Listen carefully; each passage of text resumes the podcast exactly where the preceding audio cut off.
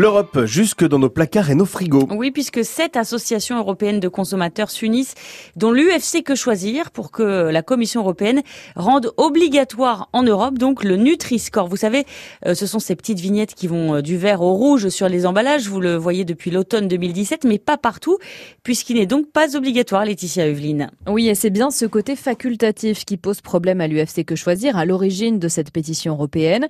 C'est optionnel et donc trop peu utilisé selon Olivier Andrew, chargé de mission alimentation à l'UFC. Le gouvernement français n'a pas la possibilité de le rendre obligatoire à cause de la réglementation européenne, qui est une réglementation d'application maximale.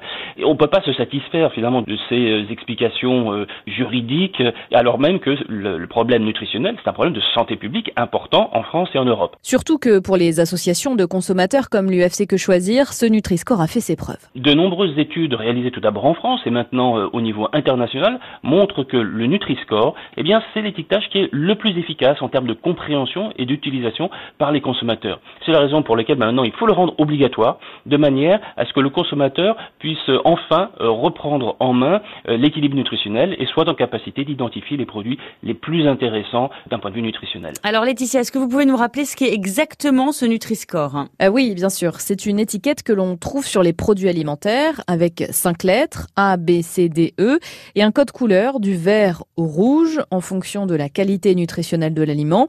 A, vert correspond à un aliment très intéressant. Et puis, plus on s'approche du E rouge, et plus il est conseillé de limiter sa consommation. Alors, sur cette démarche, la France s'est associée à d'autres pays. Oui, ce système est mis en place en Belgique et en Espagne également. La pétition est aussi lancée en Allemagne, aux Pays-Bas, en Pologne et en Grèce.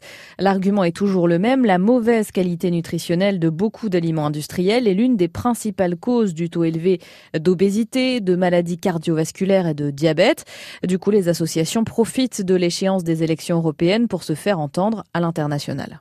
Bien évidemment, c'est un moyen d'attirer l'attention du public, mais aussi de la Commission européenne, des gouvernements nationaux et des parlementaires pour euh, agir dans ce domaine. Au-delà de 1 million de signatures, eh bien, la Commission européenne sera obligée de se saisir de ce sujet. Et vous pouvez retrouver cette pétition sur le site internet pronutriscore.org.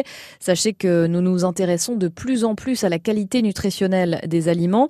Selon une étude de l'Observatoire Société et Consommation, près de 20% des Français utilisent les applications sur leur smartphone qui aide à mieux choisir les aliments. Et toutes ces informations, vous les retrouvez aussi sur notre site internet à nous, francebleu.fr.